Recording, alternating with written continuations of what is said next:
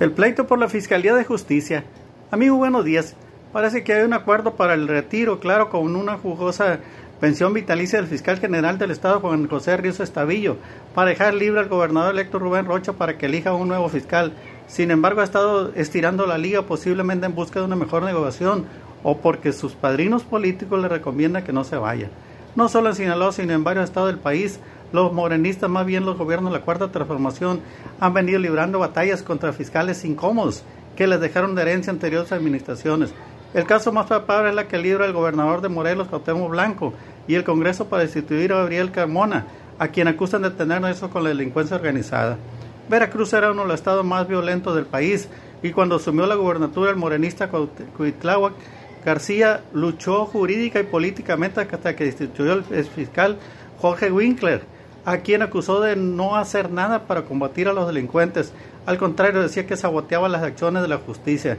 Se lo había dejado de herencia el gobernador panista Fidel Herrera y después que se fue ha, venido restableciendo, restableciendo la calma.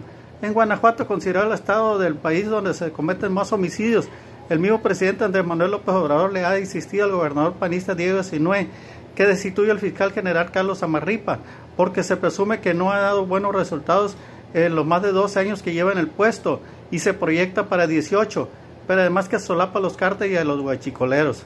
En Sinaloa no es el caso, al menos no se sabe que Ríos Estavillo tenga nexo con la delincuencia, pero los directivos de las federaciones y de colegios de abogados lo han venido acusando que es apático en el desempeño de sus funciones, que ha desmantelado la fiscalía y las vicefiscalías y los cuerpos de investigación policiaca. Ante esto, Rocha prefiere relevarlo por alguien más confiable y si no renuncia el Congreso lo puede enjuiciar y destituir.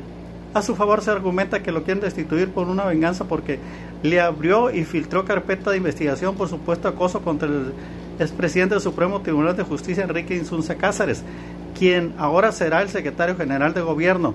Otros aseguran que el gobernador Quirino Ordaz lo quiere dejar de herencia junto con la auditoria superior eh, Emma Guadalupe Félix para mantener un cierto control político cuando deje la gubernatura.